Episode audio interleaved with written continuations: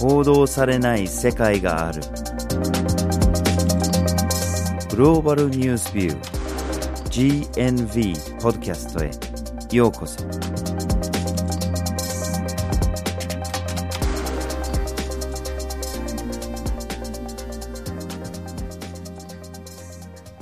バージェル・ホキンスです。岩根あずさです。今回のポッドキャストのテーマはインドと綿花ですはい。今回、ポッドキャスト初の試みとして、2回連続のシリーズでお届けしたいと思います。うんその中でも、テーマとして取り扱うのは、私たちが普段着ている衣類。これがどのように生産されて私たちのところに届いてくるのか。これをプロセスを追いながら紹介していきたいと思います。はい第1回目となる今回は、まず身近なコットン製品の原材料である綿花について、そして次回は衣類の生産という2つの過程を見ていきます。はい、今回見ていく綿花なんですけれどもインドに着目することにしてるんですね。でその一つの大きな理由はインドは世界最大の生産国になっているんですね。その他にアメリカと中国も生産量が非常に多くてこの3カ国アメリカ中国インドを合わせると世界の綿花生産の62%を占めているんですね。しかしインドで綿花を栽培している農家たちの大半は実は貧困状態で苦しんでるんですよね。でこれには様々な問題がついてるんですよね。うん。農家の低収入だったりあるいはその農場で働いている労働者たちの低賃金だったりそして児童労働問題それから例えば殺虫剤を扱っての健康問題だったりさらに多くの借金を抱えている人たちがたくさんいまして自殺問題も関連してきます、まあ、本当に問題が非常に多いものではあるんだけれどもそれをまあ少しずつ紹介していきたいと思いますはい。そこで今回のポッドキャストでは、まずはじめにインドの綿花産業について、二つ目に綿花と貧困について、三つ目に世界との関係という三つの視点からお送りします。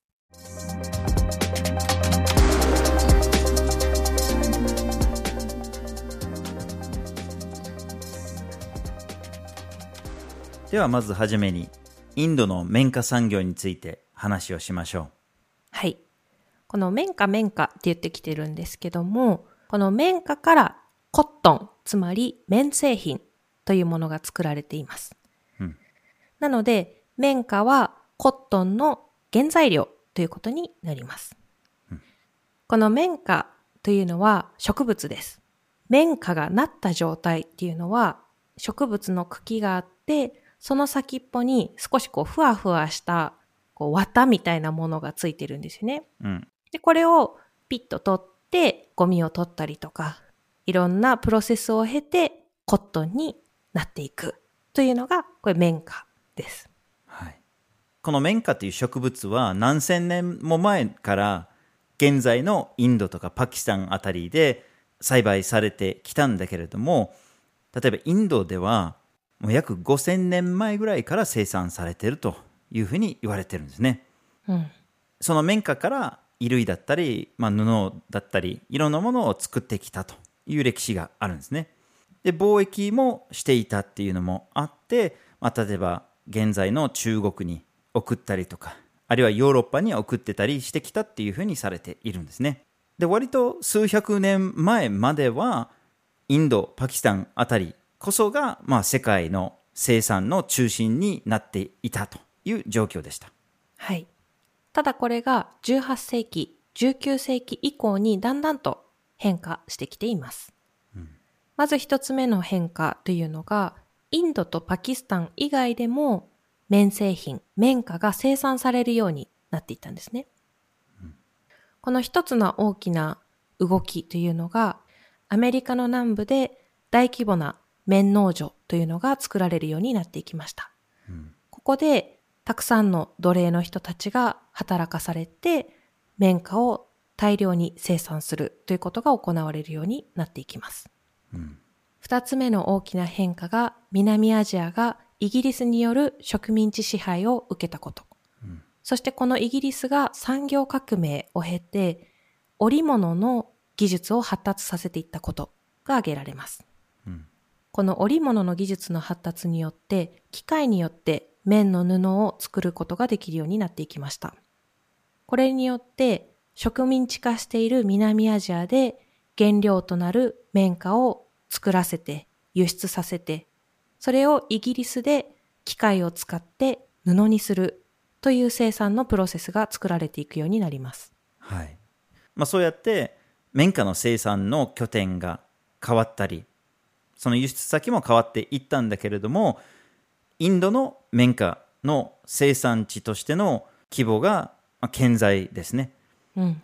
冒頭でも言ったように世界最大なんですよね。でどれぐらいの人が今インドの綿花産業に関わってるかっていうとかなり膨大な人数ですよね。約580万人が綿花の農家となっているというふうにされていてでその他に加工したり輸出したりいろんなその関連産業の人たちを数えるとその10倍近くの5100万人になっているというふうに言われているんですね。この5100万人以上ですよね。農家も含めると。うんこれすごい人数の人が綿産業に関わっているってことになりますね。ですよね。で結構まあインドって広いのでいろんなところでやっているんだけれども、まあ、栽培は西部の方に集中していると言えるかと思います。はい。で、こうしてインドで綿花が生産されて、で、その後、どこに持っていくかというと、バングラデシュ、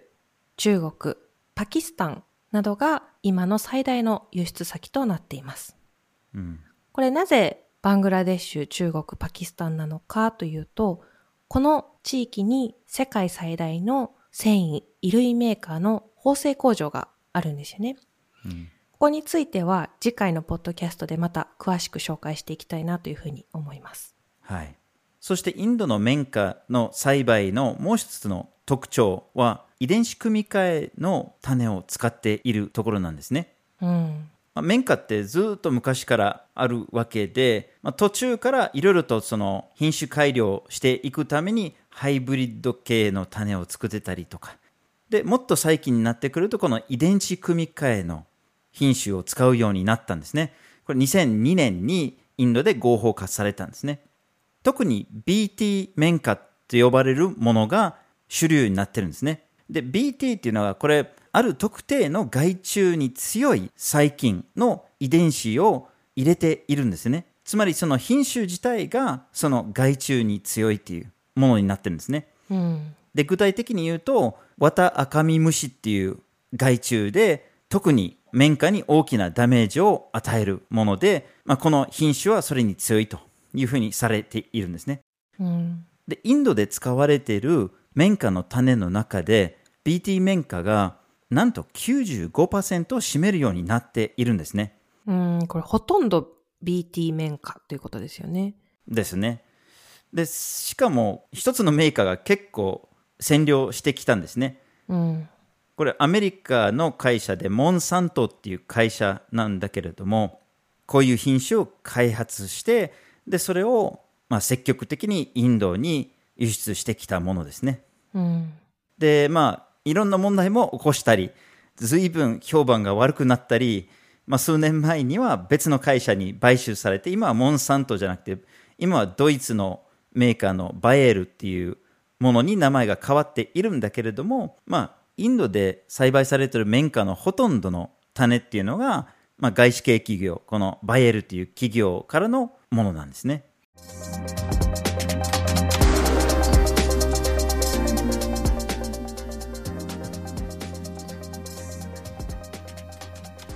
では、二つ目に、綿花と貧困について見ていきましょはいまあ、冒頭にも言いましたようにインドではたくさんの綿花を作っているんだけれども結局のところはそれを作っている農家たちが貧困状態にいる人たちがあまりにも多いということなんだけれども、まあ、貧困状態といっても想像があまりつかないかもしれないんだけれどもちょっとだけ数字を出していきましょうもちろんインドでは綿花の農家だけが貧困状態にいるっていうわけではないんですよね。うん。まあ、農家全般で抱えている問題ではあるんですよね。綿花を含む農家の平均収入っていうのが1ヘクタールあたり年間約15万円ぐらいですかね。うん。まあ、為替レートにもよるでしょうけれども、1ヘクタールってこれ100メートルかける100メートルの土地ですよね。うん。年間の収入がまあ14万とか15万とかそういうレベルなんですよね。ただでさえすごい少ないとは思うかもしれないんだけれども、それが綿花になるとさらに落ちるんですよね。まあ10万とか10万5千とかなんかそういうレベルの話ですよね。うん。で、しかもこれあくまでもこれ収入、要するにその1年分の収穫した綿花を売って、まあ10万円とかが手に入るとするんだけれども、それを作るためにいろんなコストがかかっているんですよね。種を買ったりとか、殺虫剤を買ったりとか。で、そのコストとか全部引いて、その純利益はいくらぐらいかって言ったら、年間1万4000円相当くらいなんですね。うん。1ヘクタールあたりですよ。100メートルかける100メートルの畑を1年間耕して、綿花を作って、年間手に残るのが平均して1万4000円です。うん。これちょっと無茶苦茶な数字ですよね。うん。で、まあもちろんここで、いや、インドは物価が安いからとかっていううん。ことを言いたくなる人はいるかもしれないんだけれども、いくらなんでもインドであろうと1万4000年間ではやっていけないっていうのは、まあ誰もが想像つくと思います。はい。で、これだけ低賃金、低収入ということが広まっていくと、もっともっと安い労働力というのが求められていくようになるんですよね。うん。で、もちろん農家の中には非常に貧困で、誰か外から人を雇う余裕なんかないっていうような場合があったり、もしくは働ける人にはなるべく働いてほしいという中で、児童労働の問題というのも出てきてしまっています。でこのインドの綿花生産において児童労働非常にたくさんの子供が従事していておよそ50万人の子供が綿花産業で働いているというふうに言われています。でこの先ほど紹介したインドで使われている綿花の種となる BT 綿花なんですけどもこれ実は人工授粉が必要で非常に手間のかかる種というふうに言うこともできます。うんうんなので、収入は少ないけど、手間はたくさんかかる。そういった中で子供が労働力として働かざるを得ないというような状況が出てきていて、この子供たちは長時間低賃金で働くことで、例えば学校に行くことができなかったりというような問題も出てきています。うん場合によっては家庭の貧困状況が非常に深刻で子供が人身売買の対象となるという場合もあります。しかし、なぜ農家たちがそんな厳しい状況に陥っているのかって不思議に思う人がいるのかもしれないですね。まあ、1960年代、70年代あたりとかに農業革命とかがあったりして、まあ、その品種改良のこともあって、で、で農業のまあ現代化っていうか工業化とかそういうようなプロセスが進んできたっていうのもありますし、でしかも害虫に強い遺伝子組み換え種が使われたりとか、なんかこう、いい方向に向かってると、そういうような状況ができてるんじゃないかと思ったりもするんですね。そんな中でなぜこの収入が低いのかっていうことについてちょっと説明していきたいと思います。はい。この綿花農家の収入が低い一つの理由として挙げられるのが、先ほどから挙げている遺伝子組み換えされた種子、BT 種子、これを導入していくための初期費用が非常に高いということが挙げられます。うんこの遺伝子組み換えされた種子なんですけども、もちろんこの種子の特許というものは開発した会社が持っています。うんなので、この BT 種子の綿花を育てるには、特許料を払って会社から種を買うことが必要になります。で、この種自体が非常に高いということが一つの理由として挙げられます。うん加えて、この BT 種子を育てていくにあたって、一緒に使うと効率的な肥料だったり、殺虫剤というものも購入していくことが必要になります。うん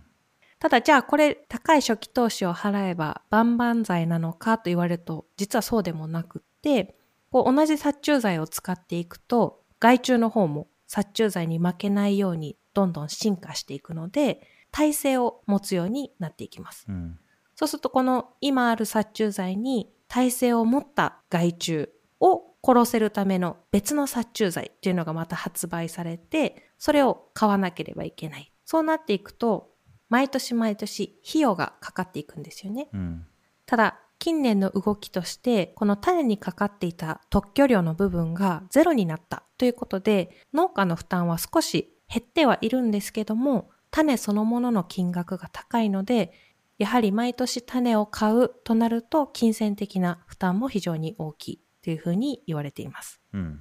加えて、先ほどちょっと出てきた殺虫剤に関連してなんですけども、この綿花生産に必要な殺虫剤、非常に強力なものが使われていることもあって、うん綿花生産に関わっている子供も大人も日々この殺虫剤に触れることになってしまいます。うん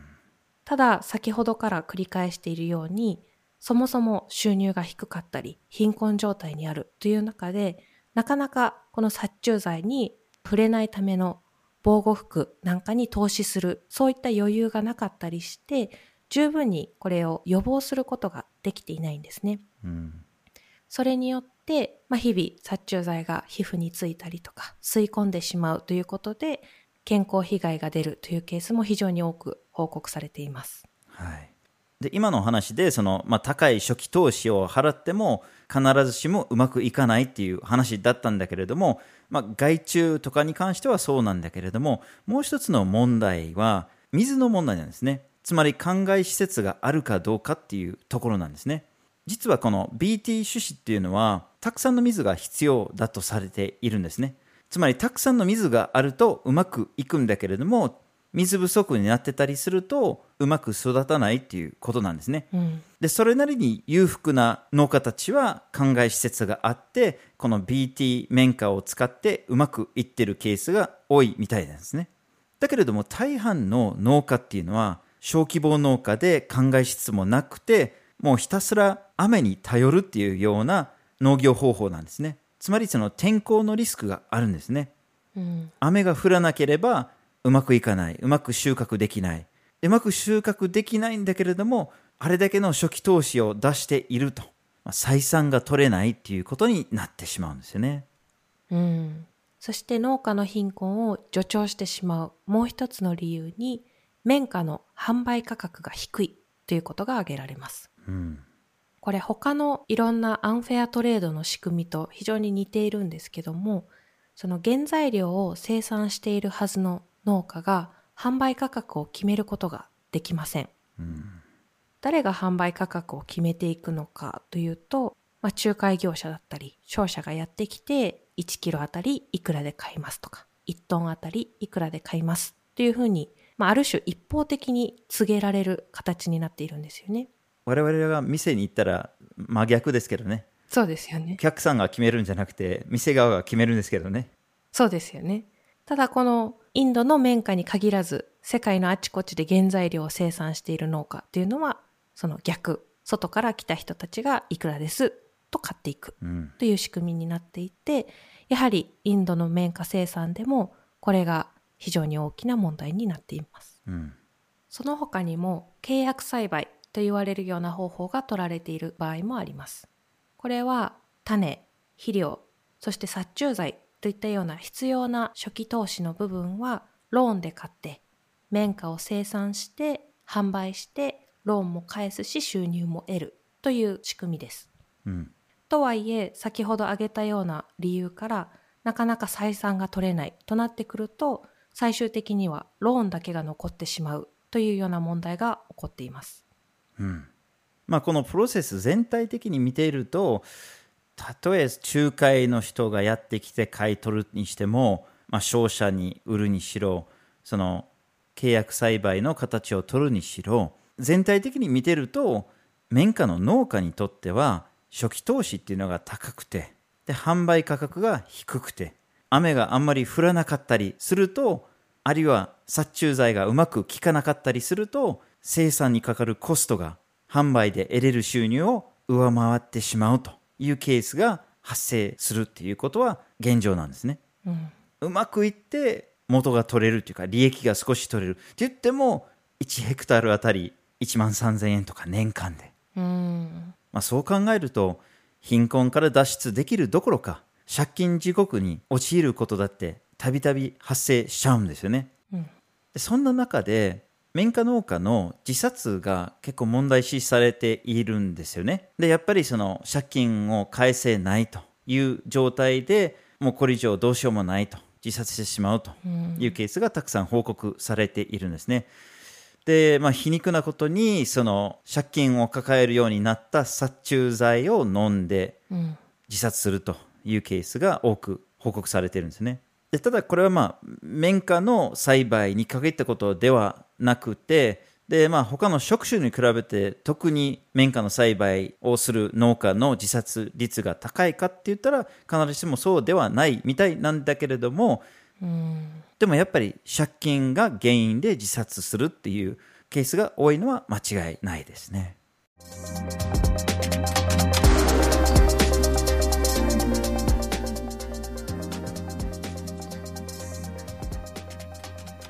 では最後に世界との関係について話をしましょう。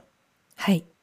ここまでインドの綿花農家が置かれている状況というのを見てきたんですけども、中でも貧困と非常に関わりが深い問題として、綿花の安さというものが挙げられます。うんこのように非常に安い価格で買われた綿花、その後、まあ、布になって、その後縫製されて服になって私たちのところに届くというような流れの中にあるんですけども、実際に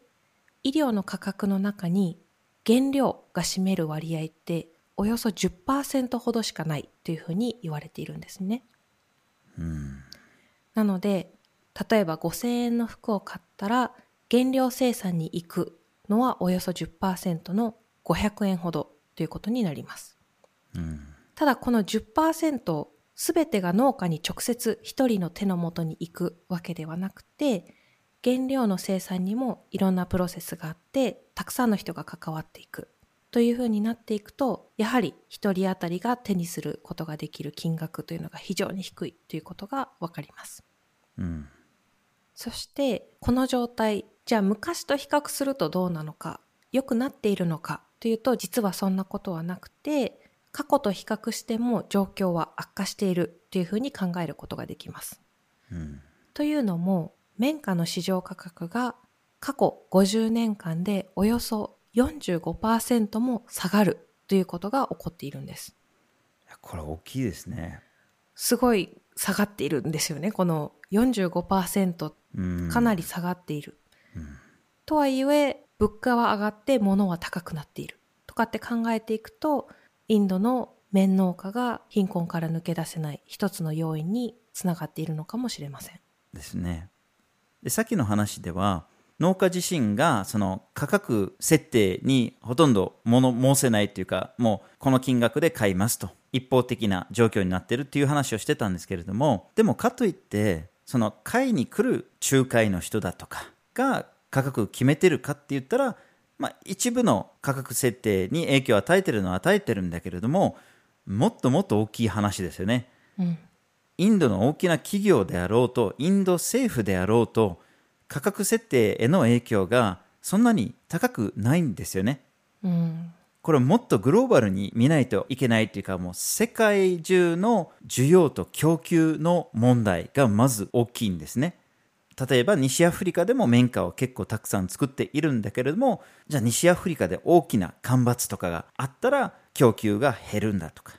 あるいはアメリカで豊作があったから増えたとか、で増えたら価格が減るんですよね。あるいは今みたいなコロナ禍での全般的な需要っていうのが減ってるっていう側面もあって、あらゆる世界の事情が関連して価格が設定されていくんですね。うん。しかしこれ完全にランダムっていうものでもなくて、やっぱり世界でインドにいるアクターより強いアクター、それがアメリカの政治家だったり、あるいは大手の商社だったり、そういうような強い大きな組織とか大きな勢力も大きな影響力を持っているということになります。はい。そしてもう一つ農家が価格設定に関わることのできない理由として情報格差があるということが挙げられます。うんつまりこの世界的な需要と供給のバランスだったりとか、そういったことを常に追いかけていないと、じゃあ今はちょっと強気に高い値段で売っても大丈夫そうとか、そういった戦略を持った交渉というのに農家が関わることが難しいという問題があります。うん一方で、この仲介業者だったり、商社っていうのはそれを専門にしている人たちなので、世界中のたくさんの情報を持っているんですよね。でそういった最新情報をもとに価格を決めて、この価格ですっていうふうに農家に伝えるので、なかなかそれに言い返せない、そこと交渉できないというような非対称な関係が作られています。うんそういったこともあって、今売っとかないと、次買いに来た人がより良い条件で買ってくれるかどうかはわからないから、他の人に売るのであなたには売れません。っていうようなこともできないような力関係というのが作られています。はい、でそこで本来なら動き出さなきゃいけないのが、まあ、インド政府でしょうね。うん。まあ、その国に入ってくるもの出ていくものに関する規制をする法律を作る役割を持っているし本来なら自国の農家を守らなきゃいけない立場なんですよね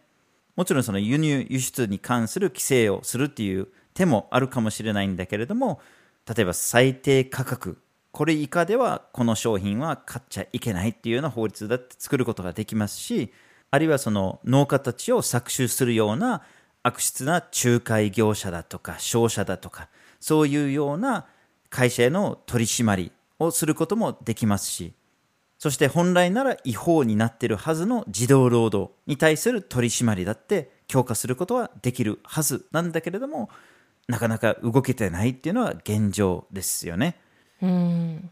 まあその特許料の取り消しっていうのはもちろん一つ評価できるかもしれないんだけれども全般的に十分に動けてないと言わざるを得ないでしょはい。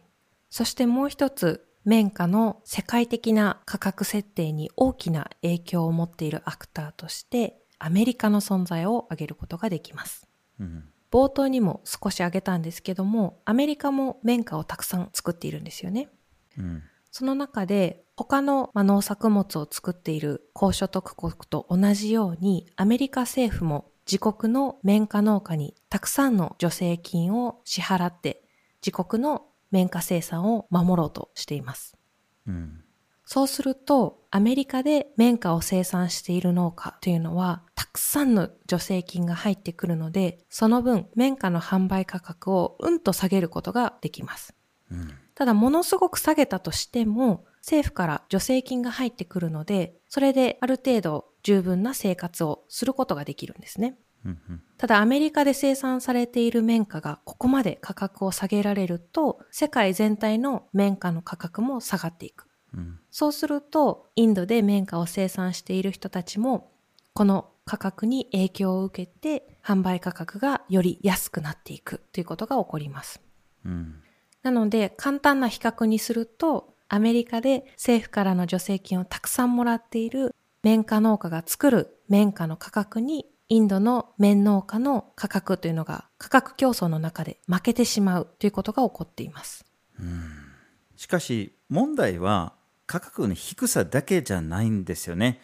例えば価格が低くてもせめて収穫するときにどれぐらいで売れるのかっていう予測ができれば例えばやっぱり綿花っていうのは採算が取れないからやめようとかっていう判断もできるかもしれないですしとにかく先が読めるかどうかっていうのは非常にやっぱり重要なポイントになってくるんですよね。つまり価格が上下したりその変動が激しかったりするとこれもやっぱり農家たちにとってもいい状況ではないんですよね。で他の農作物もそうなんだけれども現在ではこの激しい価格の変動っていうのが大きな問題になっているんですね。うん。でその背景には投資家たちの投機行動なんですね。つまり短期的な利益を求めて株を売ったり買ったりする行動ですよね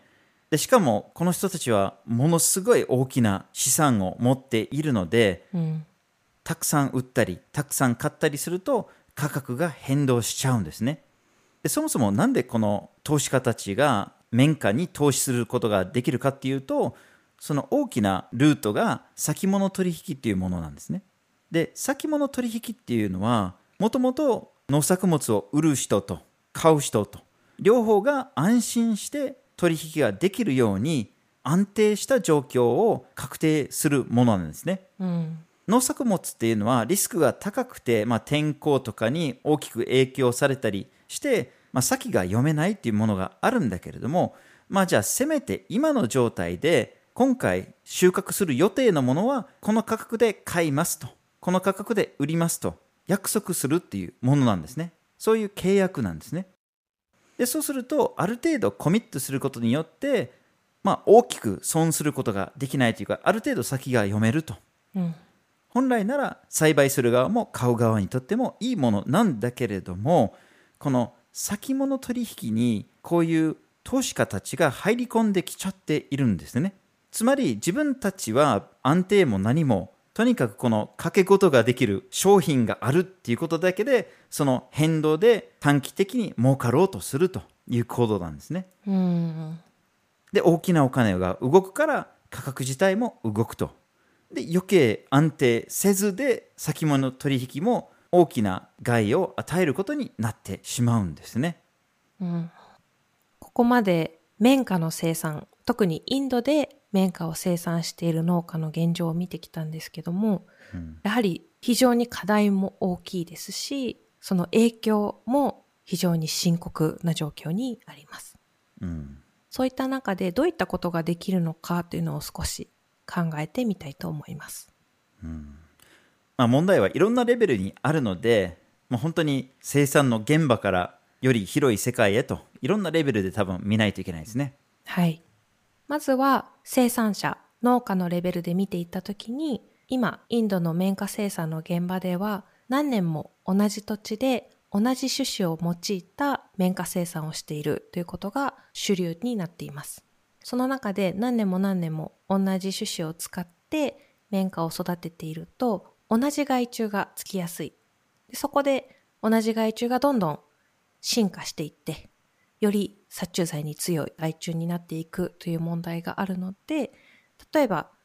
より早く収穫できる。害虫の成長よりも早く綿花ができて収穫できるような品種を導入していくというようなことも考えられます。もう一つは地球環境などへの影響も考えて、オーガニックコットンというようなものに切り替えていくということも考えられます。まあ、次にインド政府のレベルなんだけれども、まあ、先ほど紹介した通りで輸入出の管理をする責任もあるし農家を守る責任もあるので農家を守るような法律の導入をしなきゃいけないし導入した法律だって守らせるような統治の体制を取らなきゃいけないっていう責任があってそこをやっぱり改善していかなきゃいけないんですね。うん。ただまあ現在はどっちかっていうとその逆の方向に向かっているようにも見えたりする部分があって、まあ、去年あたりから農業の自由化を進めるような対策を取っていててそれがインドの農家たちの反感を買って史上最大のデモが今続いている状態ではあるんだけれどもそれによってどうにかインド政府に農家たちの声が届いたらいいなと思います。はい。もう一つは、インド以外の国々の政府っていうアクターが挙げられます。うん先ほど事例としてアメリカを挙げたんですけども、例えばアメリカが自国の綿農家に対して多額の補助金を出している。こういった状況が変わっていかないと、やはり世界全体として価格の設定っていうのが変えていくことがなかなか難しい。という中で、これらの他の国々の動きというのも非常に大切になっていきます。うん加えて、よりフェアな貿易のシステムを作っていくこと。または、特に搾取が起こりやすい原材料の生産などにおいては、最低価格が世界的に保証していくような仕組みを作っていく。そういうことが必要になってくると思います。そして最後に一般市民ですね。まあ、最終的にその綿花で作られた服を着ているのが我々ですし、うん。まあ、その消費者としての立場っていうか消費者としての力っていうのもあるはずですね。うん。少しずつではあるんだけれどもフェアトレード商品が買えるようにはなってきているんですね。つまり公正な過程で公正な価格で買われた綿花が使われている衣類ですね。それを買うという行為ですよねつまり自分が着ている服はどこから来ているのかどのように生産されたのかを問うことですねうんでも消費者としてだけじゃないんですよね。市民でもあるわけで、市民としての政治的表明ができるんですよね。うん消費者としてはやっぱりそのフェアな行動をしていない企業に対する抗議はできるんだけれども、よりフェアな貿易システムを作るのはやっぱり政府たちなので、自分の政府に向かって物申すっていうのは非常に大事な行為の一つだと思います。はい。今回のポッドキャストは、インドと綿花というテーマでお送りしました。まずはじめに、インドの綿花産業について、二つ目に、綿花と貧困について、そして最後に、世界との関係という三つの視点からお送りしました。